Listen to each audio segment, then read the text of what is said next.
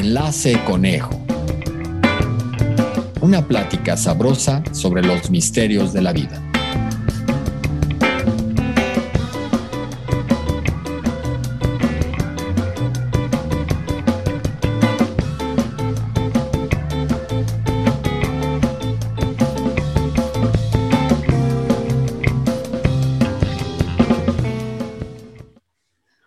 Hola, ¿qué tal mundo entero? Bienvenidos a su podcast favorito, Enlace Conejo.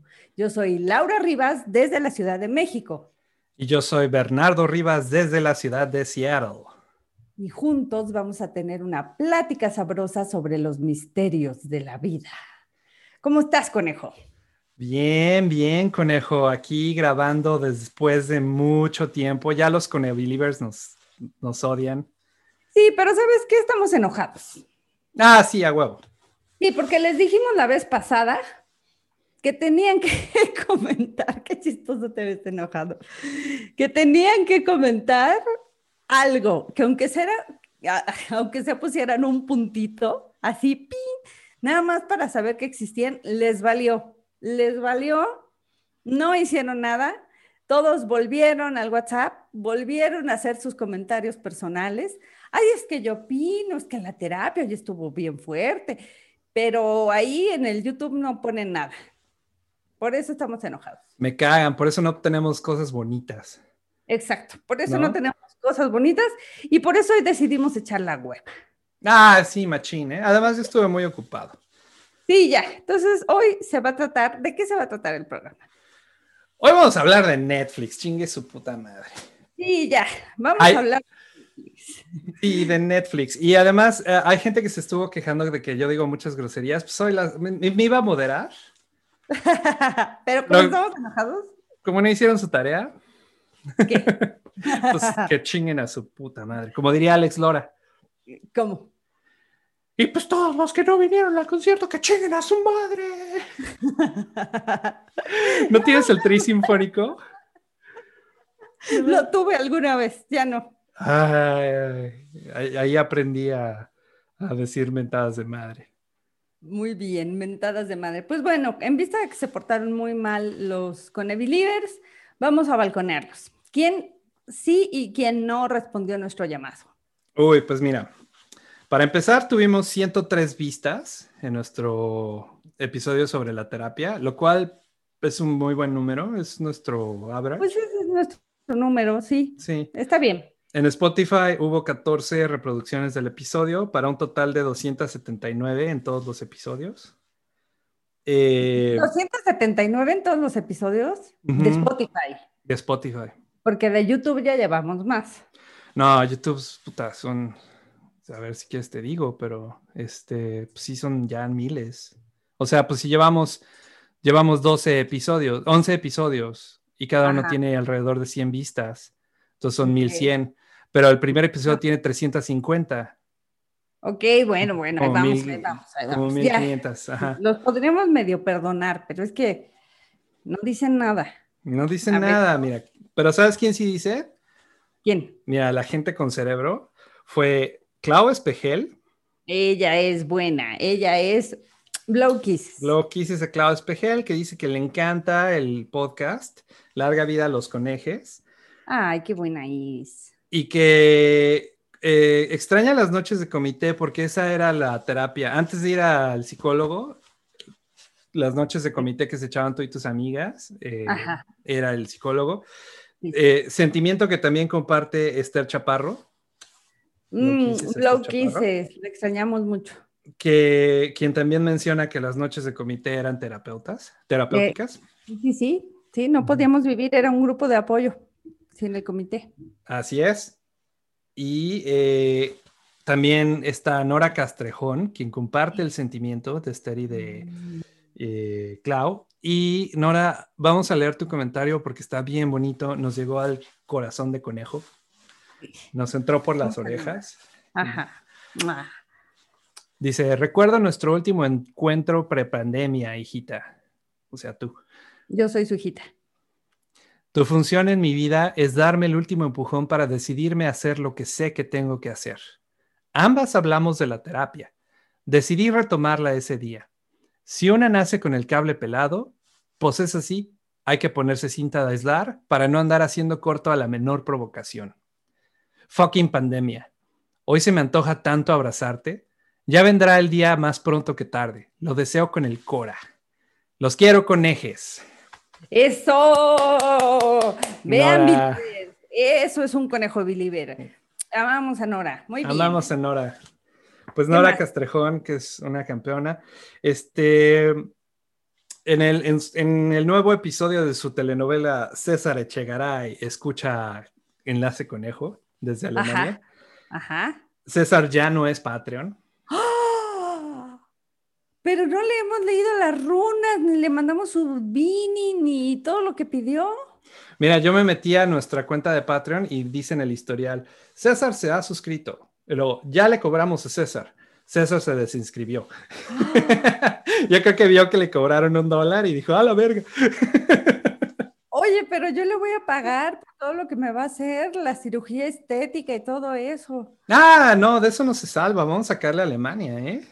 Porque además el güey dice, le encantó cómo me emputé eh, porque se suscribió Sí. en pantalla. Porque además me estaba yo echando un whisky, así que... Sí. mm. Ah.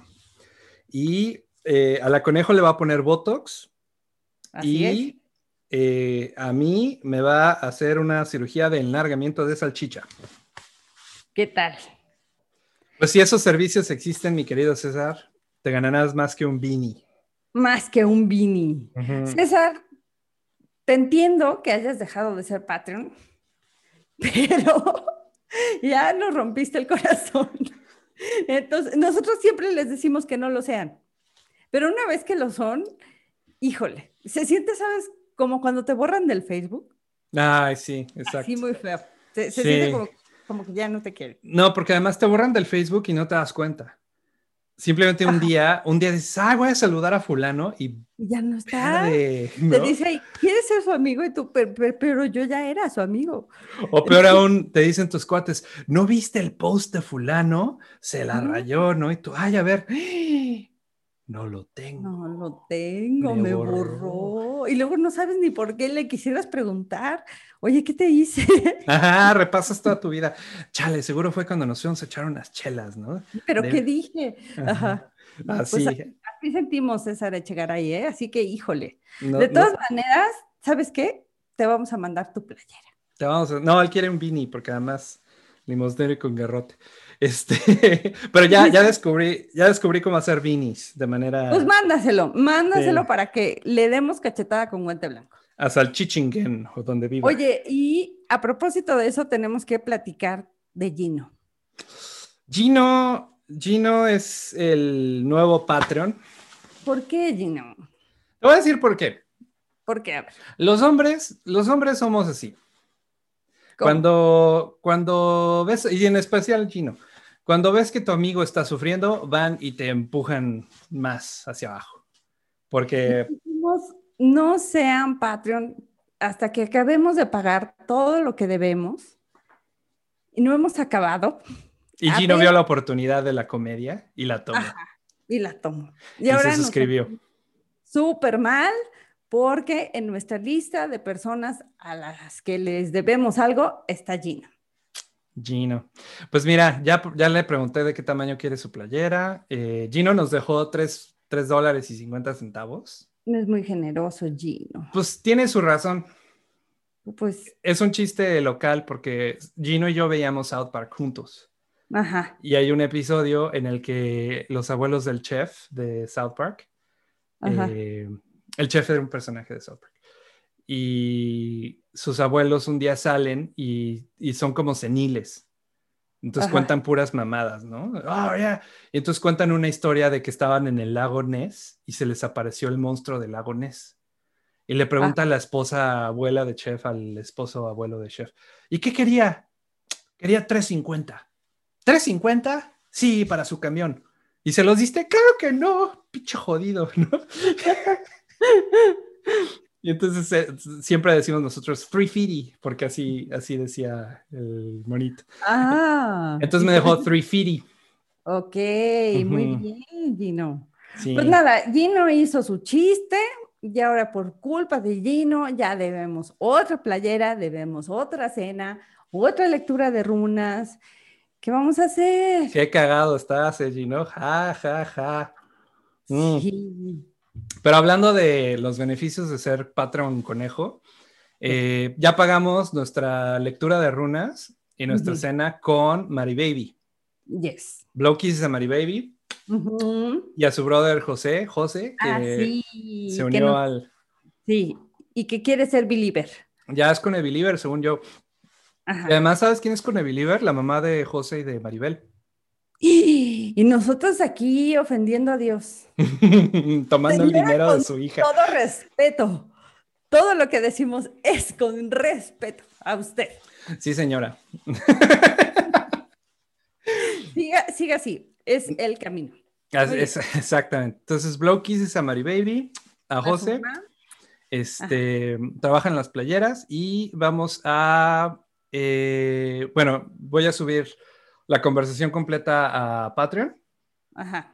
eh, pero voy a subir así un gag reel, un, ¿cómo se llama? Un trailer al enlace conejo público. Ah, muy bien, va. Entonces, Para listo. animarlos a que no se suscriban todavía hasta que acabemos de pagar todo lo que debemos. No sean como Gino.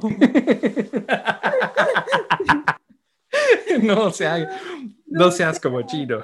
No sean como Gino todavía. Nosotros les decimos cuándo. Espérense a que estén las playeras y a que tengamos más tiempo.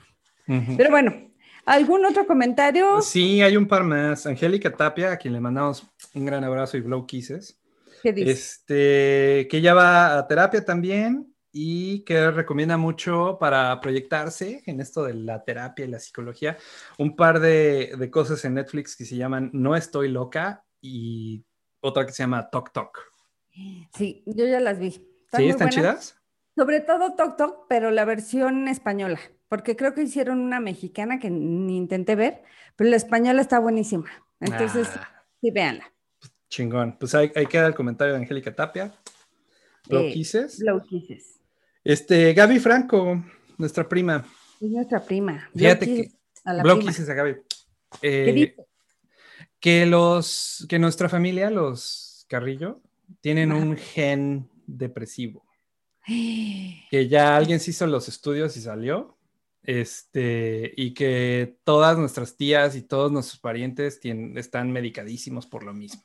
¡Wow! Venimos mal de fábrica. Me siento especial. Sí, exactamente. Y pues sí, nos da, bien, Gaby. no- nos da ella un poquito de su historia médica. No la repetiré, pero pues gracias Gaby por compartir. Muy bien, y gracias a todos los que salieron del closet y dijeron, sí, yo estoy en terapia, sí, yo me medico. Muy bien, muy bien, muy bien a todos. Qué bueno los que contestaron, qué mal los que no nos pusieron ni un puntito. O sea, ya ni En YouTube. por lástima. Vamos a entrar en tema. Explícanos, Dani, ¿qué onda? ¿Qué onda con el Netflix? ¿Por qué es importante en nuestras vidas? Pues mira, el- la industria de la televisión y del cine siempre ha sido una industria muy cerrada y muy eh, pues exclusiva, incluso, incluso hasta elitista, ¿no? Al punto de que tú ves los Óscares y pues son una fiesta de glamour con los vestidos, ¿no? Y todo el mundo llega en limusina y se gastan Ujú. una lana, ¿no? Y pues eso es porque es una cosa muy exclusiva, que solo hay, hay un club de élite que tiene acceso a eso, ¿no? Ajá. Y hace pues 15, 10, 11, 12 años más o menos empezó Netflix. Netflix dijo, ah, pues voy a revolucionar el pedo de entregar películas. eh, en lugar de que tú vayas al, al videoclub, yo te voy a dar un catálogo en línea y te las mando a tu casa en, en disco. Sí, así empezó, ¿no? Enviándolas en disco. Y eh, pues fue muy conveniente. O sea, hubo una época en la que no ibas a casa de alguien sin que hubiera unos discos de Netflix ahí, ¿no? Sí, sí. Eh, Aquí en México no pasó. Yo vi los discos de Netflix en tu casa. Sí, lo que pasa es que el sistema postal en México es un poquito menos confiable, ¿no? O sea, acá como quiera el, el sistema postal gringo te da un número de, de rastreo para saber dónde está tu correo, ¿no? Entonces, era menos, era menos difícil, era menos probable que te las robaras, ¿no? Las películas. Eh, cosa que a Netflix le valía madre. Ajá. Eh, pero bueno. Y después empezó con que iban a, a tener cosas en línea a- disponibles para streaming, que le llaman, ¿no? Sí. Eh, y pues tenían un catálogo medio pinche, no tenían lo mejor, no tenían lo más nuevo, pero poco a poco la gente se empezó a dar cuenta, "Mm, Cablevisión o su equivalente, Sky, Ajá. me cuesta una lanasauria. No sé la neta cuánto costaba, pero aquí lo equivalente en Estados Unidos me costaba 60 dólares. Ujú. Y traía un chingo de canales que me valían triple Sí. pito, güey, así. La- el USA Network, ¿no? O Fox News, que a mí me cagan Sí, los conservadores. sí, sí. No, este, si me cagan los liberales, los conservadores me cagan más. Este, y, y todo eso valía 60 varos y tenía yo que checar el- la guía de televisión para ver cuándo iban a pasar lo que a mí me gustaba. Sí. Sí, todo el mundo se sopló pagando ese dineral para poder ver House. House. ¿No? Y luego me sale Netflix que tenía las siete primeras temporadas de House, nada más no tenía la nueva, Ajá. por 15 dólares. Bueno, ahorita está en 15, yo cuando lo empecé a pagar pagaba 9. ¿No? Entonces, 9 dólares por todo este contenido, bye bye cable, ¿no? Sí. Y entonces, eh, 10 años después, al día de hoy, sale Donald Trump de, de la presidencia y las compañías de cable están en crisis, van en picada, porque sin Donald Trump no hay razón para tener cable, porque ya los noticieros no tienen nada que decir. Joe Biden es un buen presidente. Hoy Joe Biden pasó una ley que está bien chida. Hoy Joe Biden no dijo nada controversial.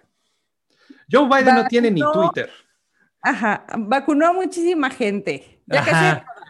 no hoy, tenía- apro- y la cumplió. hoy aprobó los, eh, no, el viernes pasado aprobó los cheques de ayuda para la Sí, sí, COVID. lo vi. Y es una lanasauria, ¿no? Entonces todo el mundo Sí, está sí. así, "Ah, huevo. Entonces, 10 años de Netflix y ya se acabó la, la televisión por cable, ¿no? Ya Ajá. se acabó. 10 años de Netflix y un año de pandemia y se acabó el cine. ¿Sabes cuánto recaudó La Mujer Maravilla? ¿Cuánto? La película de La Mujer Maravilla era una película diseñada para hacer billones de dólares, que son miles de millones en, en español. Recaudó 100 millones de dólares. ¿Qué Sí, es? bueno, aquí solo había dos cadenas de cine, eran Cinépolis y Cinemex, y Cine- Cinemex ya se, este, ya anunció que va a cerrar todas las salas. Eh, estaba escuchando a la presidenta de la Asociación de Cine no sé qué, diciendo que tuvieron una pérdida del 94%, Verga. que es todo. Es Ajá. todo. Eh, Y entonces, pues no pueden tener las salas abiertas. Entonces, el cine, en una sala de cine, híjole, la tiene bien difícil. Sí, este año fue terrible para los cines. Yo espero que cuando se recupere este pedo puedan sobrevivir. Sí, Eh, acá la cadena que iba a tronar se llama AMC, AMC, y la rescató este rollo de que se puso de moda invertir en la bolsa. Y Sí. entonces todo el mundo, como de broma, se puso, se puso a comprar acciones de AMC. Y ahorita tienen un chingo de lana, pero pues la verdad es que ellos no, no son eh, solventes, ¿no? Ahorita. Pero eh, entonces ese es el impacto que tiene Netflix. Netflix eh, destruyó a Blockbuster, Netflix destruyó el, el cine en el cine. Netflix se acaba de ganar sus primeros Óscares. Antes, la regla de la academia Sí, era que tenías que sacar una película en cines para poderla nominar a los Óscares. así es, Y esa regla la pusieron para no permitir contenido de, de Netflix. así es. Pues, ¿qué hizo Netflix? Ah, pues yo pongo mi cine y Sí. la veo. Y pusieron un pinche cine Sí. y pusieron sus pelis y ya se ganaron unos Óscares por la, la peli esta de Martin Scorsese, ¿no? De- Aquí en México lo que hicieron fue estrenar Roma en dos, tres cines. Ya cumplimos, palomita, y ¡zas! La sacan en Netflix y la ve todo el mundo en Netflix. Y Cuarón se ganó el Óscar a Mejor Cuarón. Y entonces, eh, Por Cuarón. y el Mejor Cuarón es para Sí, Cuarón. Ah. Y sus hermanos, los otros dos Cuarones, así, ah, chale. Yo quiero ser el Mejor Cuarón. Sí, Es que mi mamá lo quería más. Pues más o menos mota. Bueno, eh, el Oscar al mejor Cuarón. Y este año, que pasó lo de la pandemia, todas las películas, las nominaciones a mejor película son todas para películas en streaming, Sí. ¿No? Entonces, este año es el primer año en el que te puedo decir Netflix es donde todos consumimos contenidos. Y están las otras plataformas, ¿no? HBO, Apple TV, eh, Sí. Amazon Prime, que, que hace como cuatro años dijeron, ¿saben qué? Se acabó el cine. Sí, nos están comiendo el mandado, así es que Disney Plus y Nos todos están metiendo goles. Disney sacó sus contenidos de todas las plataformas de Netflix y, y puso su propio changarro, porque este es el futuro, ¿no? Hay un... Hay un. ¿Qué vamos a hacer después, Bernie? Vamos a tener que contratar a Amazon, Disney, Netflix, este... Ah, pero hay una diferencia. Ah, O sea, Robert. yo, por ejemplo, comparto cuenta de Disney con el, con el hermano de María. O sea, ese güey tiene Disney, yo tengo HBO y los papás de María tienen Pero ya no se cosa. va a poder, ya dijeron que no vas a poder este, compartir con gente que no vive en tu casa. Ay, pero ¿cómo van a saber? Pero bueno. No sé, algo va a pasar.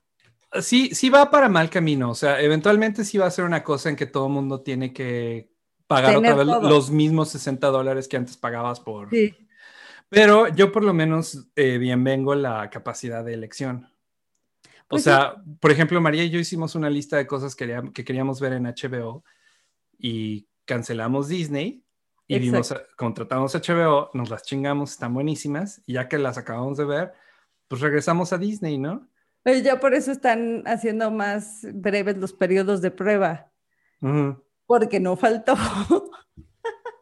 ¿Quién sacó su mes de prueba en Amazon?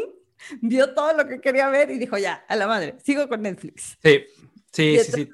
Bueno, pues ya, ya están durando menos, creo que entre tres y siete días. Sí, tal cual, ¿eh? Yo así me eché un par de series también con Ah, yo también. cuenta de prueba. Hoy vamos a hablar de Netflix. Todo Homenaje a mundo. Netflix. Homenaje a Netflix, porque la neta sí cambió nuestro mundo para bien. Está a punto de cambiar para mal, pero por lo pronto hoy te puedo decir que yo estoy muy contento.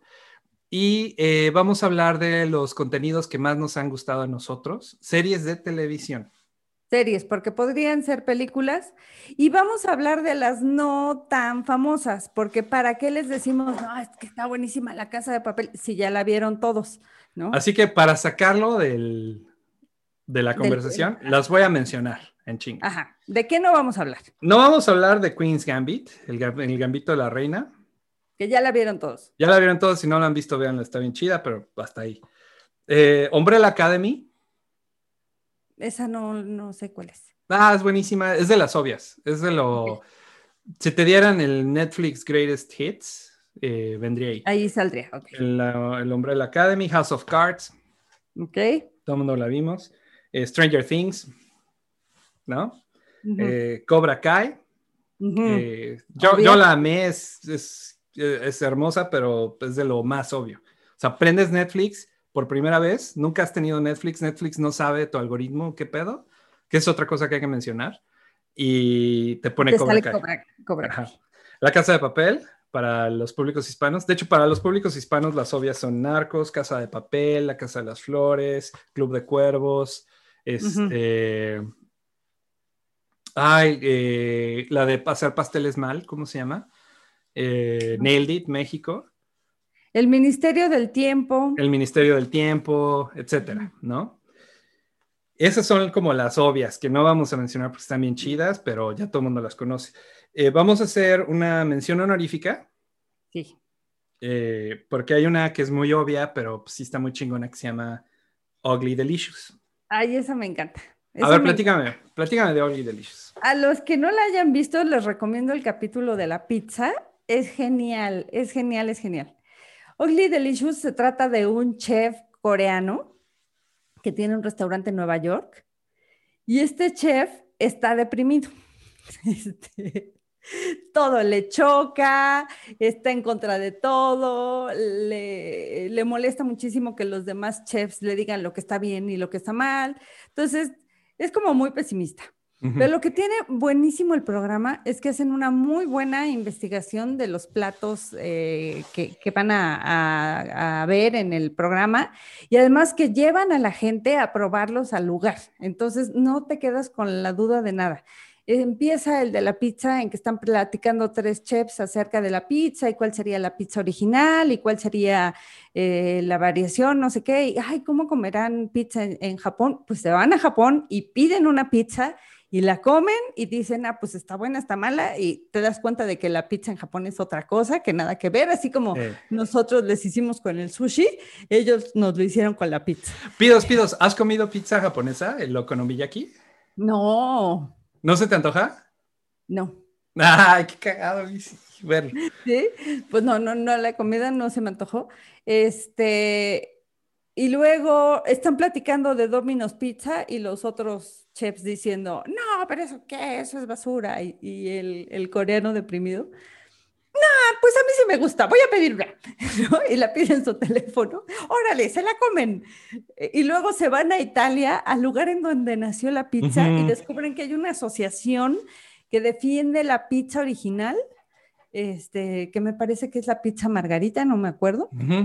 Y entonces sale el hombre diciendo cuál es la receta de la pizza original y cómo se debe comer, pizza. Está buenísimo. Y sacan otras pizzas y cómo se ha fusionado con la cultura y la gastronomía de otros países. Está muy bueno el programa. Eh, el, el, bueno, es que nosotros le decimos el chino deprimido, pero en realidad es coreano. Porque no hay racismo en México. No lo hay. Entonces, decimos Ricardo y yo, ay, vamos a ver un capítulo del chino deprimido. Pero así como el de la pizza tiene varios, el de los tacos, este... Uy, el de los tacos me encantó. Comida de la India. La verdad es que tiene una muy buena investigación, una muy buena edición, muy simpática, este... Y él, pues, está todo el tiempo triste y todo el tiempo haciendo reflexiones acerca de la segregación racial y de por qué los gringos acaparan todo. Entonces, es una buena mención honorífica. Me gusta ese programa. Entonces, sí, Ugly Delicious es, la pasta, pero, pero sí es como muy obvio, ¿no? Es como de lo más popular en Netflix. Eh, yo por ahí aventaría las crónicas del taco también. Eh, está muy cagado. Uno como mexicano quizás sea eh, como que estás, como que no te, no te llena Jesús Ochoa haciendo la voz del taco al pastor. Pero se la puse a la banda gringa y mira. A mano. Está bien chido. Ok. Este. Mención honorífica a Comedians in Cars Getting Coffee. Ok, aquí no está, creo. Sí, sí está. Es Jerry Seinfeld. Jerry Seinfeld, que ya es un viejito amargo. Siempre, siempre ha sido un viejito amargo. Jerry Seinfeld es una persona infeliz y por eso es tan gracioso. Porque odia a todo el mundo de una manera muy fundamental, ¿no? Y entonces eh, lo que hace es que se junta con comediantes y se los, se los lleva a echarse un cafecito. Y a cada comediante le escoge un carro diferente porque pues, su rollo de Seinfeld, con lo que hace con su varo de Seinfeld, además de comprar bajos, es este, comprar carros, ¿no? Entonces, por ejemplo, por Jim Carrey, que es un güey muy alto, pasa por él en un carro muy chaparrito. Y entonces va Jim Carrey con los pies así, ¿no? Este, Jim Carrey preguntándose, ¿qué hacía la gente cuando chocaba en carros como estos? Y Jerry Seinfeld, pues morirse. Ah, ok. Bueno, maneja con cuidado, ¿no? Perder las piernas. Perder las piernas. Pero eh, son conversaciones excelentes. Eh, muchos chistes que después salen en, en, shows de televisión o en especiales de comedia se gestaron ahí con Jerry. ¿No? Por ejemplo, Norm MacDonald, eh, que era un comediante, es un comediante muy cagado, que era fan de Bill Cosby. Y Bill Cosby resultó pues, que era un viejo violador, ¿no? Sí. Y entonces un amigo suyo le dijo, oye Norm, pues es que yo creo que lo peor de, Bill Cosby pues, es la hipocresía, ¿no? Porque mientras él estaba violando gente, eh, salía el show de Bill Cosby donde él era como una autoridad moral. Sí, sí, sí. Y le dice Norm MacDonald, no, yo creo que lo peor es la violación, no la hipocresía. Porque imagínate, imagínate un violador así que, bueno, pero es que a mí me encanta violar. Dices, bueno, por lo menos no es hipócrita. Bien honesto, ¿no? Bien honesto. Porque imagínate que lo, negara, ¿no? Este, Ah, sí, dice, no, no, lo, lo peor no es la hipocresía, eso es como lo octavo peor, ¿no? Lo peor es la violación, después es como que mentir, después es como que violar, después, o sea, ya después es la hipocresía, ¿no? Ajá. Entonces, eso, eso después salió en el show de Norm MacDonald, ¿no? Porque, pero se le ocurrió en el carro con Jerry. Entonces, está muy, muy chingón ese episodio. Eh, grandes comediantes, Chris Rock, Louis C.K., Jim Carrey, el que tú me digas, ¿no? Este, Bien. salen ahí. Entonces, échenselo. Eh, yo tengo otra mención honorífica, que es. Queer Eye for the Straight Guy. Son, es un show que tiene muchos años, pero Netflix lo recogió. Ajá. Eh, son cinco gays Ah, ok. Ajá. y tienen, cada gay tiene un superpoder. Ajá. Entonces, lo- la dinámica es esta. Tú eres una persona que eres muy buena persona, pero padeces porque eres pobre o porque estás traumado o porque no te cuidas a ti mismo, pero tu potencial está ahí, ¿no? Y la gente que te quiere quisiera verte eh, ser exitoso. Y entonces te nominan para que te visiten los cinco gays de Queer Eye. Y entonces, el gay número uno es el gay cocinero. Llega Ajá. y te enseña cómo comer saludable, te enseña a cocinar, te enseña, si, si tu pedo es que no ganas mucho dinero, pues te enseña cómo hacer comida saludable con poco dinero. Si tu pedo es que tienes cinco hijos, te enseña cómo cocinar para cinco personas, ¿no? Y cosas chingonas, cómo hacer tu propia pasta. El gay eh, estilista eh, se va y explora tu closet. Ay, cabrón explora tu, tu closet y, y te dice, uy, no, pues vamos a tirar todo esto y vamos a comprarte ropa. Y te enseña a vestirte de una forma que tú no lo hubieras buscado, ¿no? Ya acorde con tu cuerpo, ¿no? Con tu cuerpo, exacto. Entonces va y agarra un gordito y le pone una chamarra así delgadita y entonces el gordito ya no le da pena estar gordo, pero se ve chingón, ¿no? Sí. Y este, el gay, después hay un gay constructor que es mi favorito. Yo creo que, yo quiero que ese gay me, me visite. Que Porque te nomine María. que me nomine María a Queer Eye para que venga el puro gay constructor, porque el gay constructor te arregla tu casa. Ajá. Y entonces hubo un episodio en Japón donde había una, una chica japonesa que pues vivía en estos mini depas de Japón Sí, sí, sí. y por X o por Y se hacía cargo de su hermanita y entonces vivían las dos en este micro huevito japonés y ese güey dijo, ah, no mames, pues es que tienen así un medio piso, unas escaleras y un loft. Y entonces las escaleras las convirtió en un escritorio, en una closet, en un eh, vestidor. O sea, Ajá. hizo de las escaleras un multiusos, ¿no? Ajá. Y les, les cambió la vida el gay constructor. Va. Ok. Eh, Esa es la mención honorífica. Espérate, faltan dos gays. Ah, perdón. Falta el gay estilista que te corta el cabello, te rasura, te enseña que el de Ah, higiene no es personal. el que te cambia la ropa. No, ese es otro gay. Y el gay psicólogo, que es el que llega y ya habla contigo y dice, a ver, ¿por qué estás en el hoyo? ¿No? Nosotros te vamos a sacar del hoyo, pero tú tienes que eh, averiguar por qué entraste al hoyo y cómo vas a hacer para mantener, para mantenerte afuera del hoyo del que te vamos a sacar hoy, ¿no? Entonces Wow. por ahí agarró una chica negra que tenía un negocio de lavar perros a domicilio con su camioneta le arreglaron la camioneta, la vistieron bien, le enseñaron a comer y todo, pero le dicen, ¿por qué tu camioneta era una mierda y por qué tienes solo cinco clientes? Y dice, es que le tengo miedo al éxito porque mi papá era un culero. Perfecto. Entonces el gay eh, Psicólogo. psicólogo le organiza una fiesta de todos los clientes que la aman y le dan buen feedback y le abren una página de internet y, este, y ahora es feliz y le va de huevos, ¿no? Entonces... eh, Sí, Está que te nomine buenísimo. María. Que me nomine María, yo quiero, y el puro gay psicólogo, que no, el puro gay constructor que venga. Puro gay psicólogo ya te traicionó el inconsciente. Ese güey que no venga, me da hueva. no, ya dijimos que sí. Oye, yo creo que es momento de Historias de Q. una historia de Q. Vámonos. Historias de Q. El pensamiento mágico de Jerez, Zacatecas.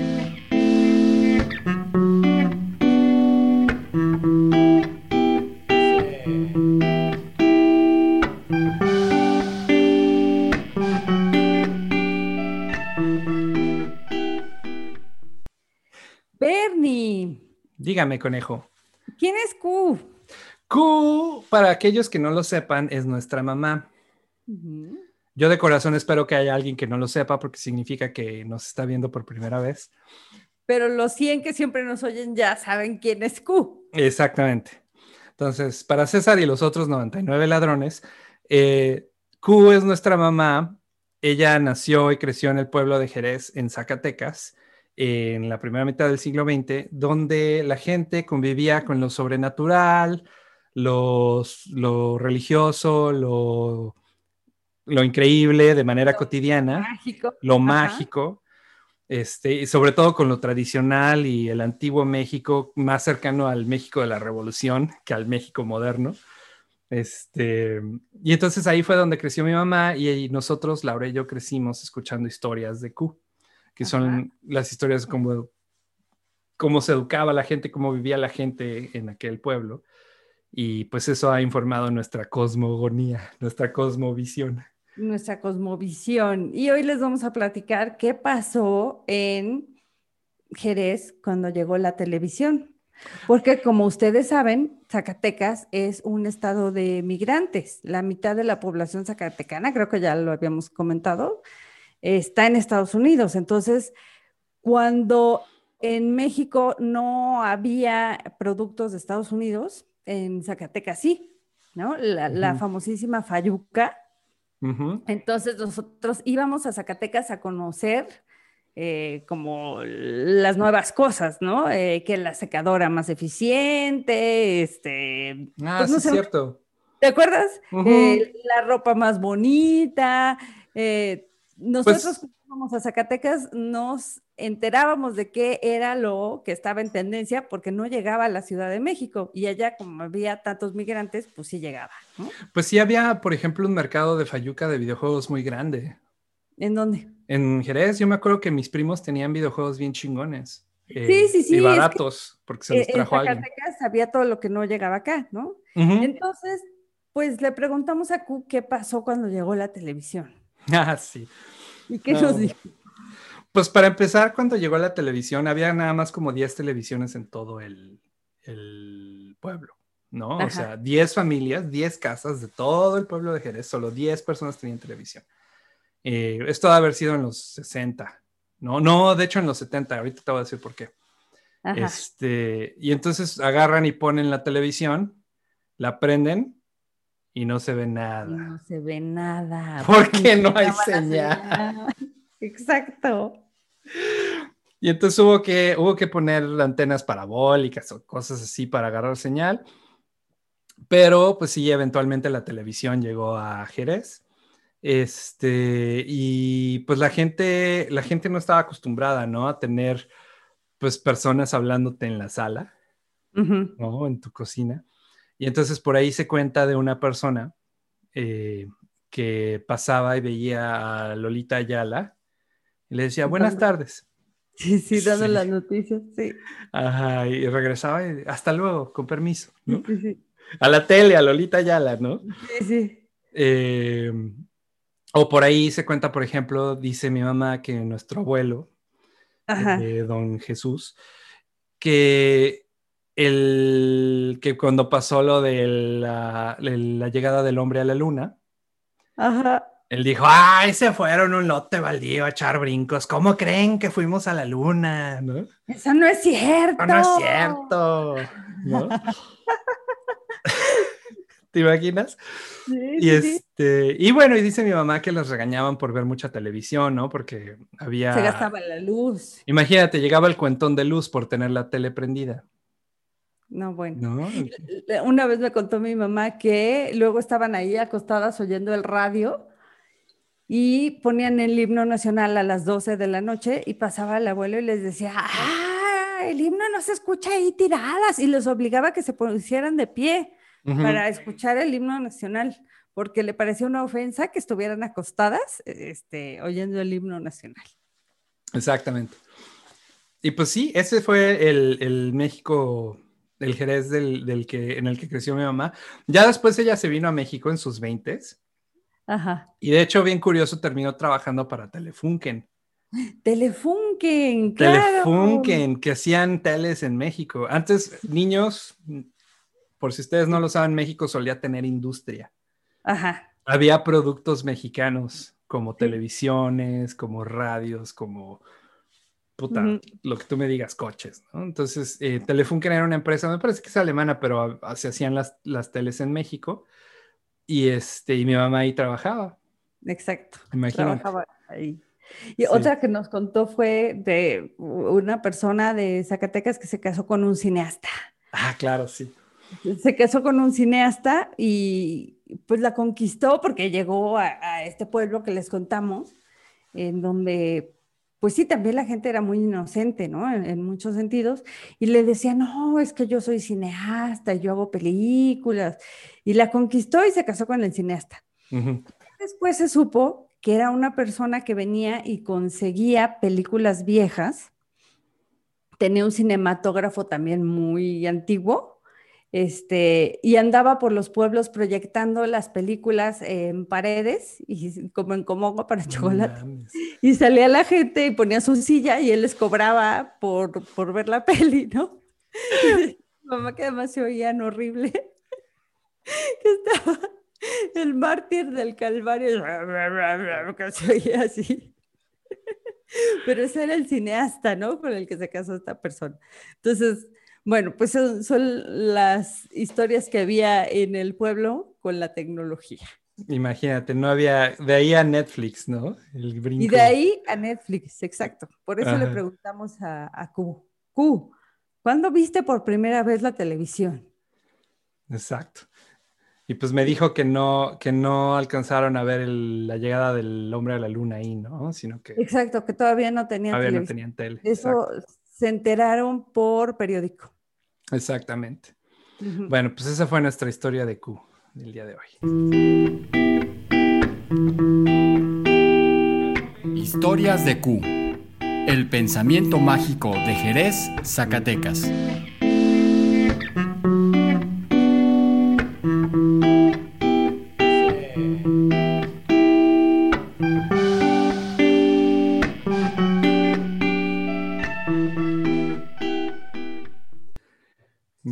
Pues sigamos con el tema de hoy, Coneje. Bueno, ya eh, vamos a decir las series que sí nos gustan, que sí recomendamos y que creemos que nadie ha visto. ¿Quién Perfecto. Empieza? tú.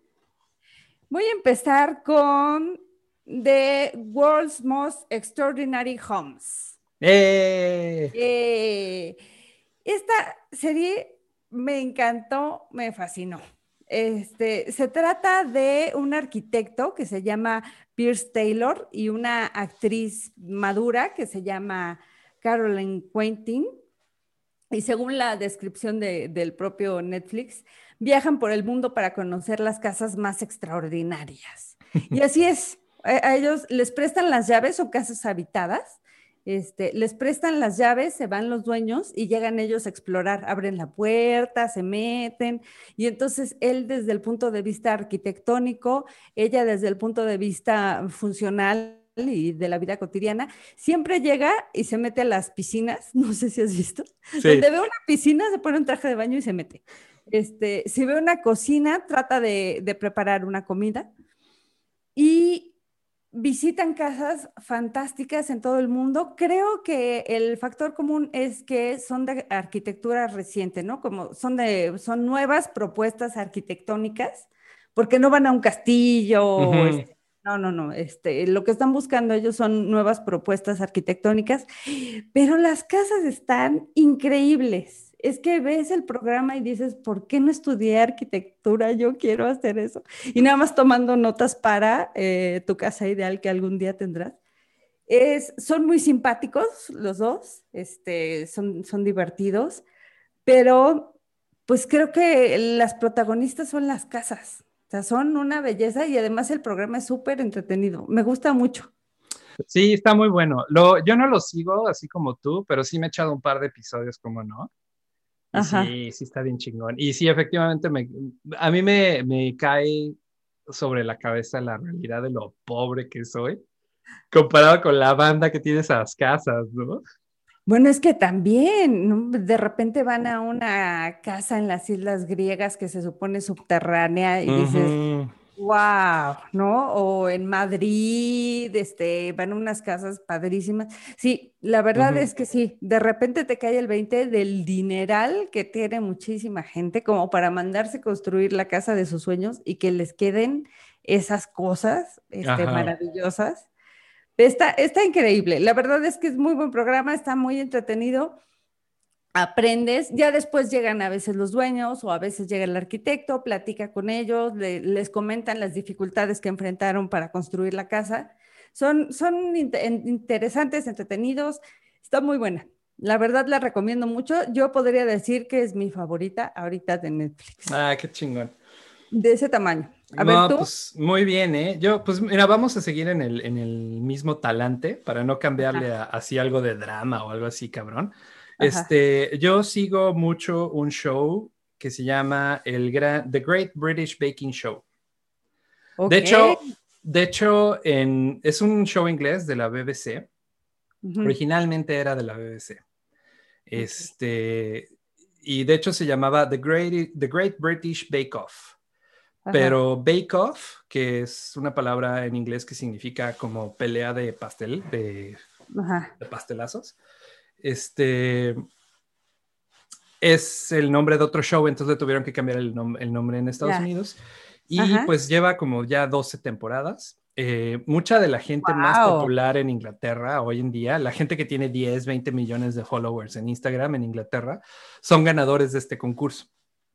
Y entonces lo que es es eh, 12 eh, pasteleros amateur. No puedes ser profesional de la repostería. Tienes Ajá. que ser un pastelero de, de tu casa, ¿no? Yo soy una pastelera amateur. Exacto, pastelero amateur, hacer galletitas y la chingada. Este, los meten en una, en una, pues en un set de grabación en el bosque en medio de la nada, Ajá. donde cada fin de semana ellos tienen que hacer tres, tres cosas diferentes. Una es una, un reto, reto como base, ¿no? O sea, por ejemplo, hoy vamos a hacer el, hoy vamos a hacer panes. Entonces el reto base es que me hagan 12 eh, bolillos y 12 teleras, ¿no? Y todas tienen que estar igualitas y tienen que estar hermosas. Y luego hay un reto técnico que es, te vamos a dar los ingredientes y una receta que jamás has visto en tu vida. Y tienes que, tienes que eh, hornear lo que dice en la receta en, en X tiempo, ¿no? Y te vamos a Ujú. juzgar. Y el reto, el reto principal, que es un reto que tú puedes practicar durante la semana, que tiene que usar todos los elementos técnicos que, que se ex- exploraron durante el programa, ¿no?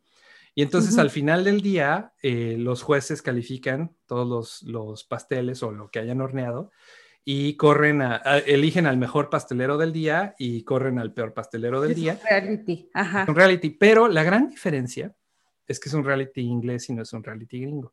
Entonces no son ojetes, no son así de tum, tum, tum, tum, tum. ¿Quién Y será? el gran perdedor, el loser Es- de esta semana es. No, todos son super cuates, todos son super banda. Cuando eligen al, al pastelero que se va a ir, dicen, bueno, y esta semana me toca el terrible, terrible trabajo de anunciar quién es el que se va a ir. Este pastelero nos ha, nos ha hecho la vida muy dulce con sus chistes, con su buen talante, con sus grandes eh, pasteles, pero el día de hoy tenemos que decirte adiós, fulano. Y todos, oh, unlucky, mate, unlucky. ¿no? Ajá, cagadísimo, cagadísimo, es genial, ¿no? Y al final, la final es entre los tres últimos pasteleros y llega todos los pasteleros que corrieron y sus familias y hacen una como kermés al estilo vaselina. Y, este, y entonces eh, el juicio final lo hacen en, en frente de todos en el parque, ¿no? Y, este, y al ganador le dan un, un, un como, uno donde ponen los pasteles de vidrio. Es, es una... Una vitrina, un... No es una vitrina, es un, es un, un plato de vidrio que tiene una basecita, Ah, ya, ya, ok, ajá, como altito. ajá. como altito, ajá, pero que tiene el Gran British Baking Show 2007, Ok, ¿no? Ajá. Y este, y pues siempre, la verdad es que nunca he estado en desacuerdo con quién ha ganado, ¿no? Siempre gana el más chingón. y Siempre viene gana- gente, sí, viene gente de todo el mundo, ¿no? Una vez ganó un, un güey hindú que era ingeniero aeroespacial que en su Ajá. tiempo libre horneaba. Guau. Pero como el güey es tan metódico, llegaba así con, con una lista de pasos y cuánto tiempo se tenía que tardar en cada paso para su pastel. Y pues hizo pedazos a todo el mundo, ¿no? Pomada a los demás. Siempre los programas de comida son interesantísimos. Estaba pensando que nos faltó en la lista de los clásicos, que ya no vamos a hablar de ellos, Chef Table. Mm. Buenísimo también. ¿no? Échense Chef Table, ¿cómo no? Sí, Sí, es de esos shows que véanlos después de comer si no van a pedir. Pues como nosotros, ¿no? Ajá, Sí, exacto. Cuando vemos al chino deprimido, Ugly Delicious. Sí. El otro día nos fuimos a comer comida libanesa porque vimos Ug- Ugly Delicious. Ah, bueno. y ¿qué- eso porque no podíamos ya ordenar a esa hora porque están cerrando los restaurantes temprano. Entonces ya no funcionó el, el Uber Eats, ¿no? Y al día siguiente nos fuimos a la comida libanesa porque se te antoja. Mm, unos Entonces, panes árabes, ¿no? Ya me imagino, no, comimos delicioso. Este, tenían un plato que traía de todo. Mm. Ahora que vengas te llevamos. órale, papas. Pues esa es mi recomendación número uno. Eh, a partir de este momento mis recomendaciones van a ser más dark. Más darks. No, yo no. Este, yo en realidad veo Netflix para ser feliz. Y entonces les voy a recomendar una muy buena que voy a ligar con el libro, pero lo voy a hacer todo muy rápido. Eh, la siguiente también es de la BBC. Se llama The Code, el código. Es un matemático que se llama Marcus Dos Santoy y este hombre está explicando cómo hay un código matemático atrás de la naturaleza y de todo el universo que rige nuestras vidas. Y lo demuestra en el programa. Este es un programa que me imagino que como es pues un poco científico, no tuvo mucho éxito porque nada más tiene tres temporadas, eh, tres temporadas, ojalá, tres capítulos la serie, pero véanla, está muy buena. El primero es de pi, de la división entre el diámetro y la circunferencia de un círculo. El segundo es de la geometría en la naturaleza, en los panales de abeja, en las lajas este, de piedra junto al mar. Y el tercero es de la estadística y la probabilidad y la manera de predecir cómo vamos a actuar los seres humanos a partir de la matemática. Pero lo hace de una manera muy interesante. Eh, no les diré divertida, más bien como que te deja con ganas de más. No, no, no es un payaso que te esté haciendo un chiste, pero por ejemplo, va, pone un piano y empieza a medir este, las ondas, ¿no? Y dice, miren, este es do, este, y las ondas tienen esta separación. Y entonces, para que haya armonía, tiene que haber tantas notas de diferencia entre una y otra para que sea armónico. Porque si tú tocas esta y tocas esta otra, este, ya no es armónico, es, ¿cuál es la Eh, palabra? disonante, disonancia. bueno, disonante. Inarmónico o disonante. Es disonante. ¿no? Conejo Entonces, Believers músicos, av- avísenos. Manifiéstese. Bueno. Por YouTube, por favor, cabrones, no por WhatsApp. Ay, que no mamen. caray. Bueno, Entonces, bueno, te explica eso con la música y luego se va a una catedral medieval y dice, pues, ¿qué creen que eso que vimos está representado en esta catedral? Y entonces aquí el piso tiene dos este, notas de distancia entre lo que mide el piso y lo que mide la altura de la catedral. Y entre tal y tal eh, pilar o este, entre tal y tal pared hay tal distancia. Y entonces empiezan a aparecer unas líneas que ponen de manera, eh, con, con computadora, de manera virtual, cómo está esta precisión musical en esta catedral que hicieron unos masones y termina diciéndote, es que esta catedral es una sinfonía de piedra. ¿no? Y tú dices, ¡Oh! Estás que te da un infarto. Este, luego se pone eh, a calcular cuántos peces ha pescado un pescador y te enseña cómo pi tiene que ver con el cálculo para este, saber la media de peces que ha eh, pescado un pescador en 40 años y entonces ahí tiene que ver el círculo, ¿no? Y te demuestra cómo el círculo está en todos los actos de la humanidad, algo tiene que ver pi, entonces es de alguna manera un número mágico.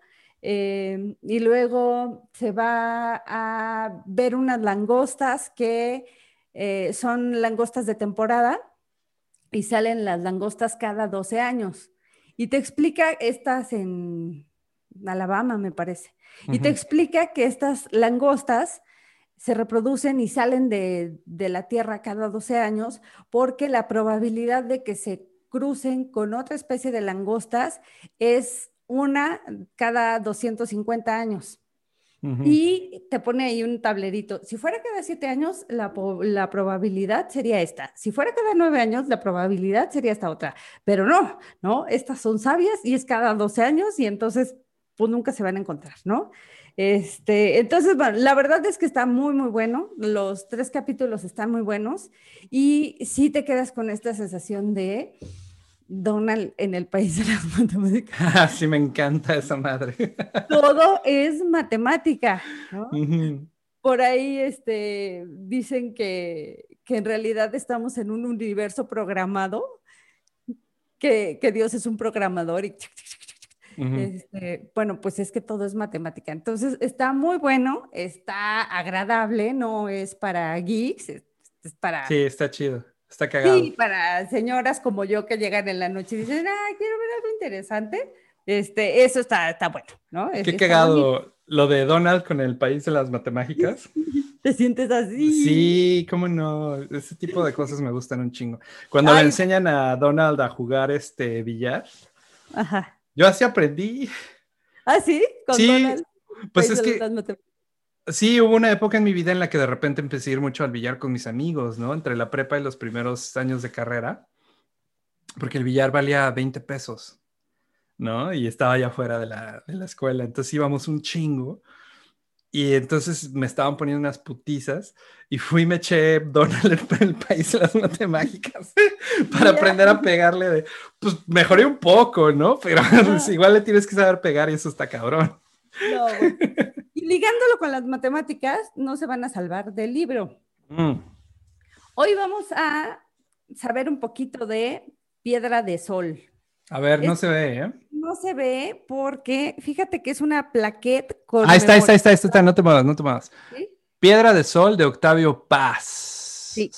Esta es una plaqueta conmemorativa que hicieron en el año 2000, no, en 1998 el gobierno de la Ciudad de México, porque la primera vez que se imprimió este, eh, este poema, es un poema largo, lo hicieron en una plaqueta, que una plaqueta es eh, un libro de 30 o 40 hojas que este, se imprime pues para, para, difundir sobre todo poesía o contenido literario, sin llegar a ser un libro más grande. Entonces hicieron una, una edición conmemorativa y en la primera edición de Piedra de Sol, ya no en las siguientes, incluía la siguiente nota. Decía, en la portada de este libro aparece la cifra 584, escrita con el sistema maya de numeración.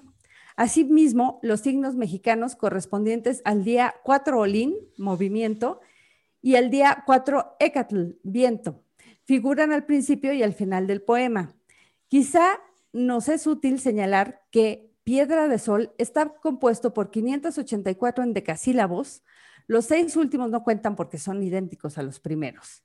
Este número de versos es igual a la revolución sonódica del planeta Venus, que es de 584 días. Los antiguos mexicanos llevaban la cuenta del ciclo venusiano a partir del día 4 Olín y el día 4 Ecatl era 584 días después. Señalaba la conjunción de Venus con el Sol, el fin de un ciclo y el comienzo de otro. Entonces, hay gente que ama con locura a Octavio Paz, hay gente que lo odia, este, también con locura.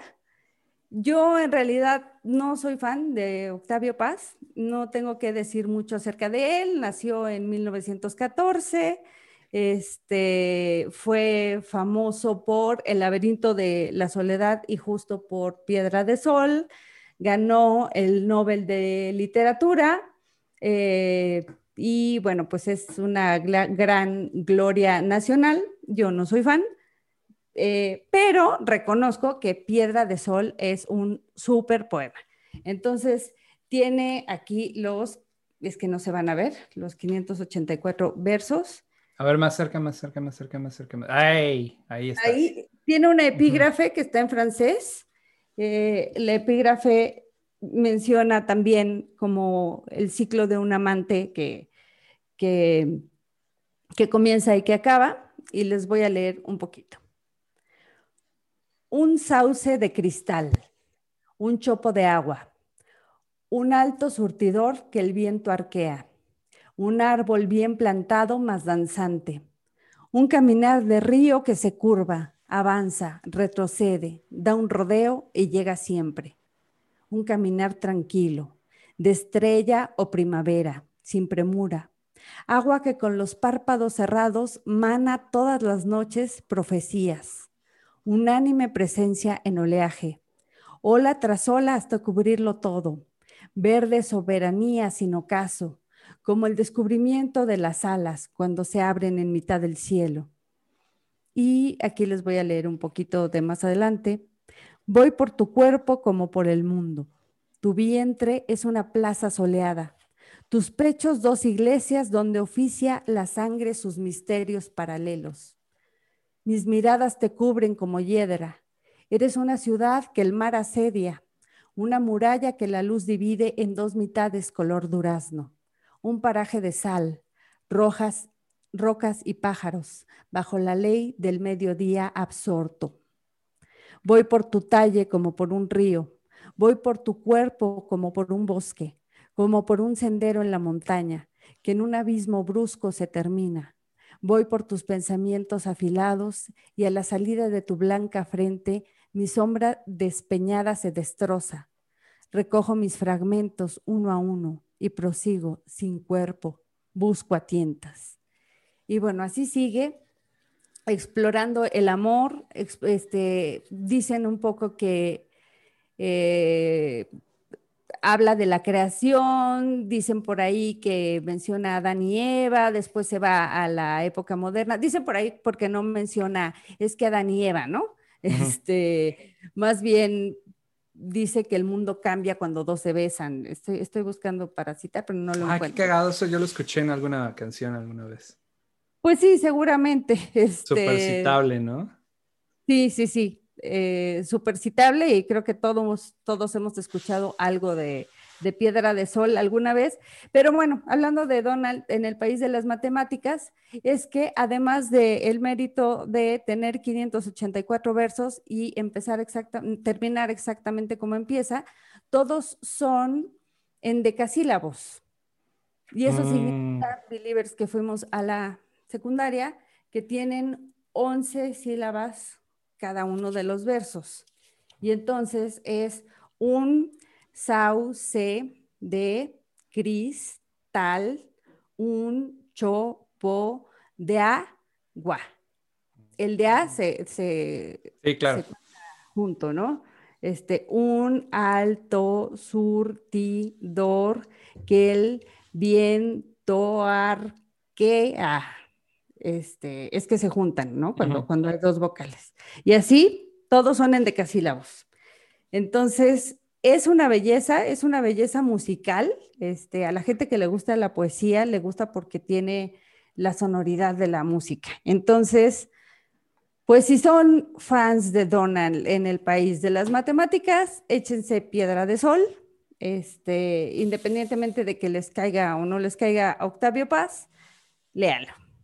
No, pues muy buena recomendación, eh, Conejo. Yo, honestamente, creo que esa dicotomía entre pro y contra Octavio Paz es una cosa de generaciones que no nos ven.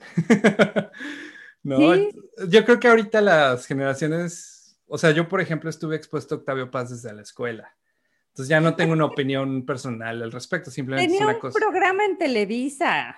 Ah, pero yo no lo veía, yo estaba muy morro era este super priista, hizo, bueno. A mí, todo eso, mira, me pasó. Era, era embajador de México en la India cuando pasó lo del 68 y renunció.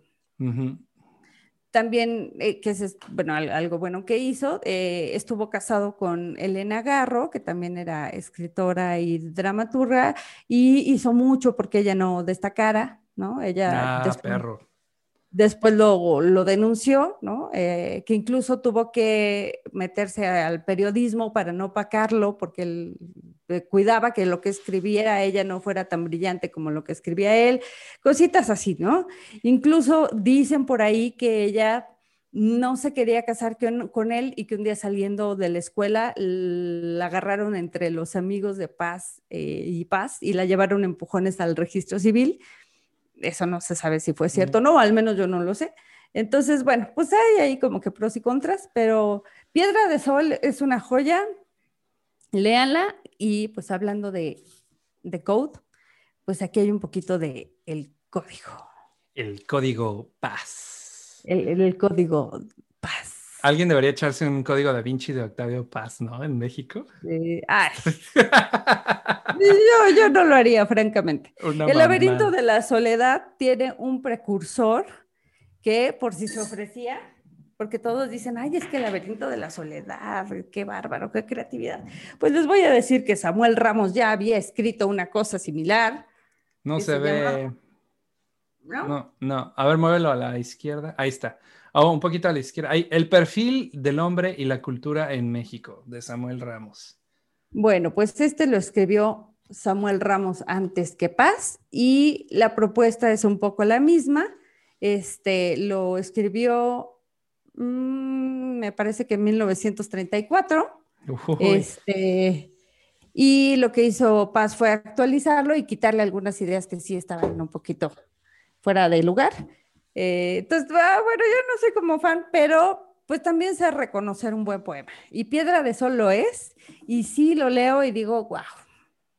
Wow. Wow. Nótese que convenientemente tenías ahí preparado el libro Antipaz. Fíjate que sí, dije, no lo voy a mencionar porque no, tampoco se trata de eso, pero no lo pude evitar. Ahora aguanta. Bueno. Ay, perdón. Eh, no, es que no se ve conejo. ¿Cómo se llama otra vez? Tú dinos. Se llama El perfil del hombre y la cultura en México de Samuel Ramos. Bueno, como siempre se los vamos a dejar en los en la descripción del episodio. Este, hay conejo believers que no sabían que ahí pongo todas las referencias que decimos. ¿Cómo? No sé, pues, no sé, pero se duermen a ratos. Ajá, pero todas las referencias, todos los libros que mencionábamos, todo eso, pongo ligas en la descripción del video o en... Por eso se tarda tanto en sacar un capítulo. Pero a ver, recomiéndanos una serie. Ah, bueno, sigamos. Nos la vamos a echar un poco larga, ¿eh? Pero bueno. Sí. Este, esta es una, una serie cero obvia.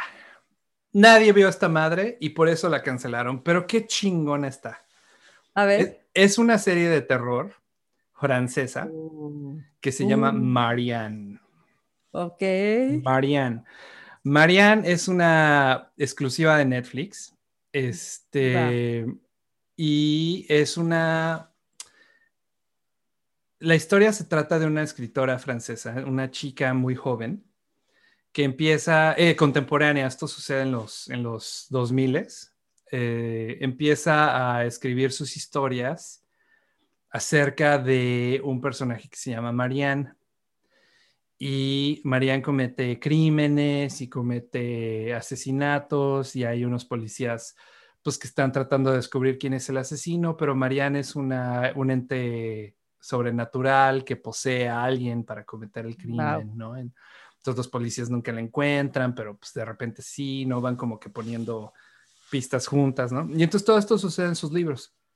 Y le va muy bien, ¿no? Ella es una, ah, una eh, escritora internacionalmente famosa, va por la vida firmando libros, ¿no? Y todo el mundo está así, ¿cuándo sale la siguiente eh, entrega de Marianne? ¿no? Y entonces un día dice, no, bueno, ya esto está la madre, ya no tengo buenas ideas, ya la voy a, voy a, voy a dejar de escribir a Marianne, ¿no? Y eh, anda dando la última gira de, su libro, cuando se le aparece una persona de su infancia Ajá. una persona que vivía muy cerca de ella en el pueblo en el que ella creció. Y llega y le dice, oye, tienes que seguir escribiendo a Marianne. ¿Por qué? Porque ella, ella quiere que sigas escribiendo a Marianne, o si no, va a cometer crímenes. ¿no? Crímenes. Le dice, ay, no mames, ¿no? Pues déjame en paz. Y en eso estaban cuando la deja en paz y está firmando libros a los otros fans y en eso que agarra y le dice, tienes que seguir escribiendo a Marianne desde un quinto piso y se avienta y se suicida. No. Y después empieza a salir que todos los crímenes que esta chava escribió Ajá. empezaron a suceder Wow. en la vida real. Y entonces llega la policía a buscarla, ¿no? Porque obviamente eres policía y dices, güey, pues obviamente esta chava es sospechosa. Sabe, número uno", ¿no? ajá. Entonces, llega la policía a buscarla y entonces ella va de regreso al- a, su pueblo natal, donde creció y donde, eh, de donde salió la inspiración para todas estas historias, ¿no? Y resulta que pues no es, no es que se haya inventado a Marianne, sino que es una memoria que ella suprimió por sus traumas, que, que manifestó en, en libros, ¿no? Y Como Marianne las existe. historias de Q. Como las historias de Q. Wow. Y entonces se reencuentra con sus amigos de la infancia, se reencuentra con un padre que le ayudó a exorci- exorcizar a Marianne, ¿no? Este, Marianne es pues el fantasma, es el nombre del fantasma. La, la escritora se llama Emma. Y pues se encuentra con su novio de la infancia, se encuentra con su, con su escuela primaria donde ella fue, donde ocurrió mucho del, del encantamiento, ¿no? De Marianne. Se encuentra con una señora que es eh, actualmente el host donde vive el espíritu de Marianne. Y es muy bueno, durante 13 episodios eh, está la batalla entre Emma, la escritora, y Marianne, el fantasma. Y en algún punto el fantasma tiene la, la, la superioridad, ¿no? O sea, está ganando la partida y dice, Emma, puta, pues ni pedo. Y agarra y se sienta y abre su blog, donde no había posteado en siete años, y dice, ah, les va otra historia de Marianne, chingue su madre. Para, para aplacar al fantasma, ¿no? Porque ya estaba, estaba demasiado cabrón. Y escribe una historia y se aplaca el fantasma y hay paz por un par de semanas y ven en los noticieros y la historia que escribió pasó, alguien se murió, porque entonces, este, buenísima. Clava del fantasma. Yo soy una persona que consume contenidos de terror con regularidad y te puedo decir que no he visto nada tan pinches espantoso, sin sustos No. de, sin sustos de Ajá. cero sustos de bu. Son No sustos de chinga tu madre. Esos son los No, son sustos de no voy a dormir.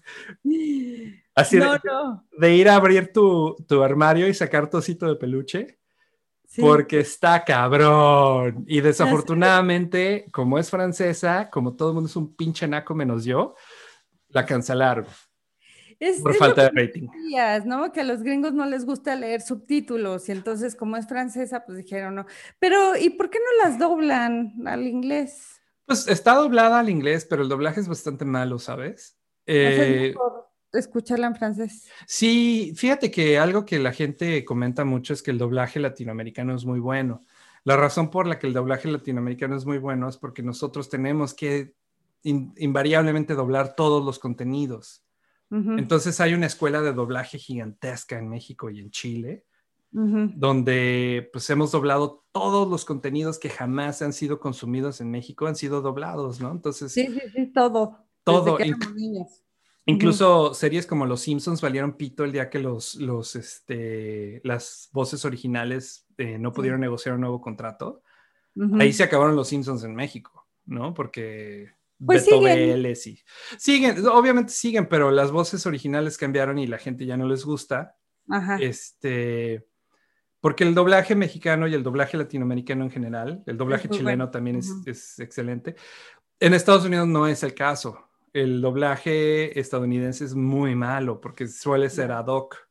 Sí, Porque sí. No, no es común que consumas. Sí, porque no hay escuela, porque... Ajá. Exactamente. Entonces, Marianne, pues tiene un doblaje pedorro. Y pues sí, te digo, los, los míos no quieren leer subtítulos. Ajá. Me cancelaron a Marianne. Oh. Pero si ustedes gustan de, de contenidos de terror, yo es sin duda alguna lo más, este, lo mejor escrito que he consumido en mucho tiempo. ¿Sabes? Wow.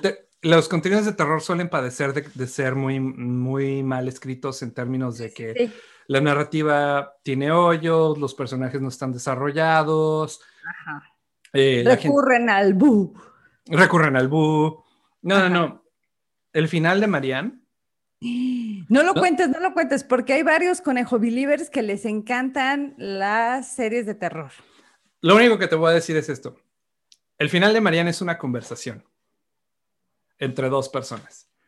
Entre Marianne y el fantasma. No, el dos, ya pasó el desmadre, es así de, ah, pues, puta, ¿no? Y entonces están dos echándose un cafecito, sí, güey, estuvo de la verga todo esto, ¿no? Y algo que dice una de las dos personas te deja frío. Te quedas así, Sí. no mames, ¿qué? ¿Qué? Y en eso se acaba. ¡Ah! Entonces, Bueno, es ese tipo voy de horror. Le voy a decir a Ricardo porque le encantan las películas. de Ah, sí, dile, dile y hacemos un episodio especial de. de Muy bien, pero pues bueno. yo les voy a salir con otra de señora que llega cansada del trabajo porque francamente no voy a estar viendo Marianne, como creen. No, no, pero de estas series que me encantan, es que me encanta la arquitectura, está Grand Designs. Ah, claro, está Qué chingoncísima. buena serie es. Y esa lo mejor que tiene es que son muchísimas temporadas. Es que creo que tienen 20 años haciéndola.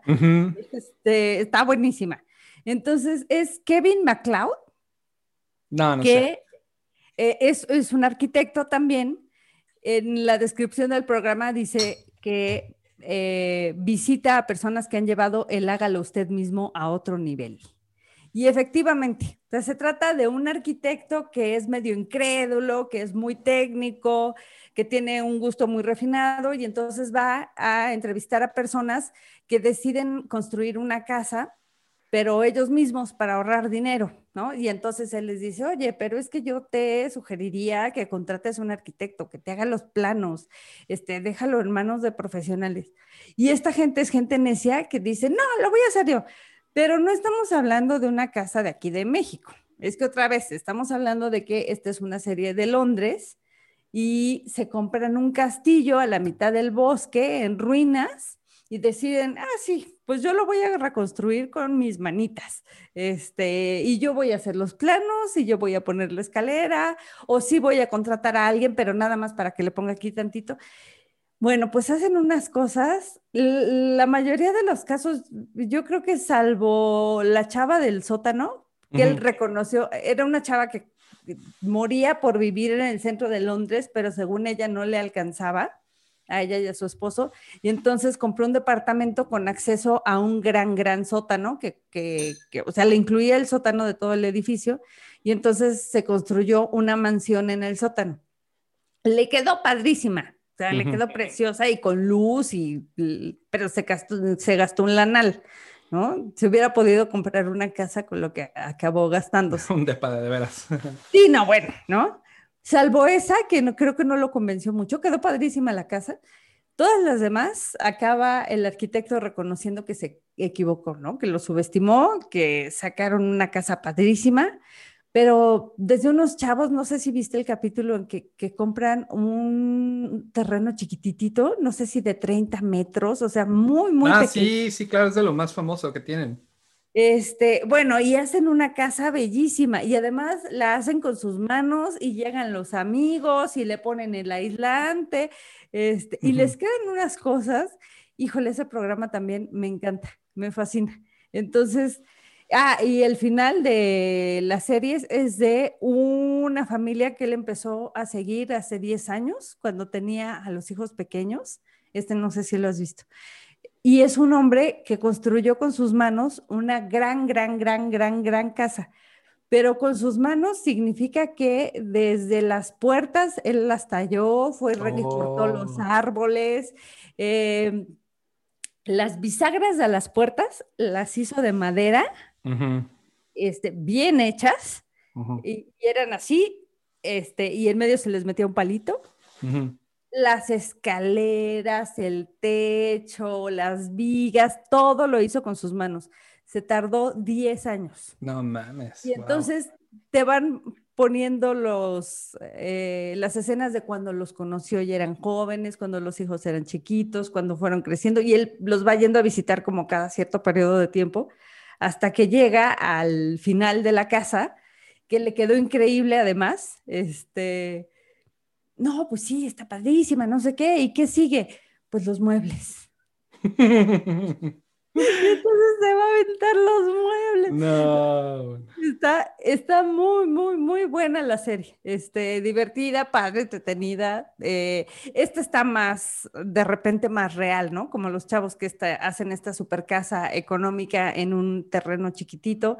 Esta está un poco más real, o el que se compró el castillo no está como la otra, que son unos caserones que bárbaros. Este, pero bueno, pues la verdad es que me gusta mucho, la, recomiendo, ya se la recomendé a mis amigas y yo pongan a sus hijos a ver esto para que estudien arquitectura. Para que no salga arquitecto por ahí. Para que no vayan a querer estudiar teatro. Dramaturgia, sí. Dramaturgia.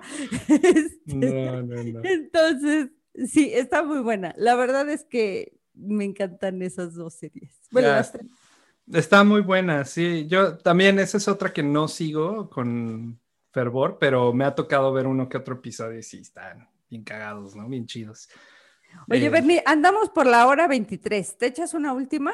Sí, es la última que tengo que recomendar. Ah, este, pues yo la pondría quizás en la categoría de las obvias, pero hay mucha gente que se la brinca, no sé por qué, entonces la voy a recomendar. Se llama Peaky Blinders. Este, Peaky Blinders es una serie que trata sobre una pandilla de mafiosillos ingleses en Birmingham, en la eh, Inglaterra posguerra de la Primera Guerra Mundial, ¿no? Por ahí de 1919, 1920. Se trata de Tommy Shelby, que es un inglés, eh, mitad gitano, mitad inglés, que regresa de la guerra de, Francia en específico, donde pues él tuvo batallas muy traumáticas y salió triunfante, ¿no? Donde se le murió toda la gente que conocía y regresa a Birmingham a verse pobre, a verse abandonado por Inglaterra, ¿no? Y a ver un chingo de mafias de, países que ni pelearon en la guerra, ¿no? Eh, mafia italiana, mafia, no sé, ¿no? Y entonces él dice, ah, pues pinches güeyes, yo también voy a ser mafioso y él y sus hermanos, los hermanos Shelby, que son como cinco o siete, este, pues inauguran una pandilla y, la, serie los sigue como, como van ascendiendo en el mundo criminal de Inglaterra de la, primera mitad del siglo XX. Este, al punto en el que, pues ya para la quinta temporada, Tommy Shelby es parte del Parlamento británico, ¿no? en la casa, ¿Ah, en la casa de los comunes, sí, claro. Y cada, cada episodio, cada temporada tiene un rival que está como a su nivel, ¿no? Entonces, cuando empieza la primera temporada, su rival es otro mafiosillo de Birmingham, que, que está tratando de, de, hacerse, de congraciarse con la mafia italiana. Y en el segundo episodio, sus rivales son eh, la mafia italiana ya, porque Tommy Shelby ya está a ese nivel. ¿no? Y por ahí Winston Churchill lo, lo contrata para ser un doble agente. Y le dice, mira, yo no te voy a prevenir que seas un mafioso, pero la, el imperio necesita de tus servicios porque hay una rebelión en, en Irlanda, de la que todos hemos oído. este, y esos güeyes son unos rebeliones que quieren acabar con el imperio inglés, entonces a los irlandeses hay que chingárselos y tú me vas a ayudar a cambio de protección. Y él, órale, a huevo. Entonces él es un triple agente porque él está trabajando con su gente, con Winston Churchill, con los mafiosos. Entonces es buenísima, buenísima. Eh, He escuchado eh, buenos comentarios. Eh, le voy a dar una oportunidad. Lo que tiene mucho es grandes, gran diálogo y grandes actores. Y escenas de tensión muy, muy buenas. Siempre hay, en todas las series, en todas las temporadas de Peaky Blinders, hay al menos una escena en la que está haciendo un... Están dos personajes sentados chingándose un whisky, decidiendo cuánta gente se va a morir después de esta conversación. Siempre, y está cabrón, está cabrón, siempre estás así al borde del, asiento. En la última temporada eh, se quedó en un cliffhanger, en un, eh, en un suspenso, porque eh, las- la última temporada no la han podido grabar por el coronavirus. Mm, Pero la temporada anterior se quedó en que Tommy Shelby, ahora su rival era el fascismo italiano. Y, Ajá. este, y se quedó en que él iba a asesinar, eh, tenía una, una trama para asesinar a un líder fascista y no le salió. Resulta que todos los güeyes que él pensaba que trabajaban para él, trabajaban para el fascista y lo traicionaron. Entonces se quedó en eso y estamos Sí. así, llevamos Y dos años haciendo... la pandemia. Ajá. Y te sale todo mundo, todo, ¿quién es quién del- de la actuación inglesa? Killian Murphy es Tommy Shelby, este, Tom Hardy es este, Alfie Solomon, que es el líder de la mafia judía, este, no sé, Sam Neill es la policía, Winston Churchill es otro cabrón muy famoso que se me olvidó. O sea, hay, eh, tiene grandes actores, tiene grandes diálogos, tiene escenas muy chingonas, el- la ambientación es excelente. Este, y bueno, eh, pues yo la recomiendo bastante. Es de ese tipo de cosas que me he echado así en un día. Ah, ¿sabes? ¿sabes? ¿sabes? Eh, Wow. Ajá. Adrian Brody, Adrian, Adrian Brody de, famo- de fama por eh, El pianista. Sí. Él sale de Luca Changreta, que, que es el, la mafia italiana. Cuando Tommy Shelby en la temporada 2 destruye la mafia italiana, en la temporada 3 llega un mafioso italiano más cabrón a vengarse. ¿no? Wow. Y está muy cabrón porque tienen una escena en la que entra el mafioso así como Juan por su casa a la oficina de, de Tommy Shelby. Y Tommy Shelby, ahora, ¿eres Luca Changreta? Sí. Le saca la pistola. Le dice, güey, traigo aquí tus balas. Y entonces checa, checa su pistola y sí, no tiene balas, ¿no? Le dice, mira, lo que pasa es que tienes, tienes un nivel de seguridad tan pobre para lo que la mafia italiana maneja, Maneja. Ajá. que pude mandar un güey a que te sacara las balas antes de que yo entrara y tú lo dejaste entrar. Pero mira, esta bala es por tu hermana, esta bala es por tu hermano, esta bala es por tu tía, esta bala es por tu hijo, esta bala es por tu esposa y esta es para ti, güey. Y se la firma y se la da. Y ahí, en esa conversación, dicen, pero vamos a pelear esto con honor. Y entonces, Ajá. no policía. El italiano le dicen, cero policía, porque yo sé que tú controlas a la policía de Inglaterra. Le dice, va, sin policía, pero sin mujeres y niños. Papas. Y se dan la mano y el resto del epi- de la temporada es una guerra entre la mafia italiana y la mafia inglesa. ¡Ah! Ajá. No mames. Ajá. Y es, es como una batalla de ajedrez entre mafiosos, es genial.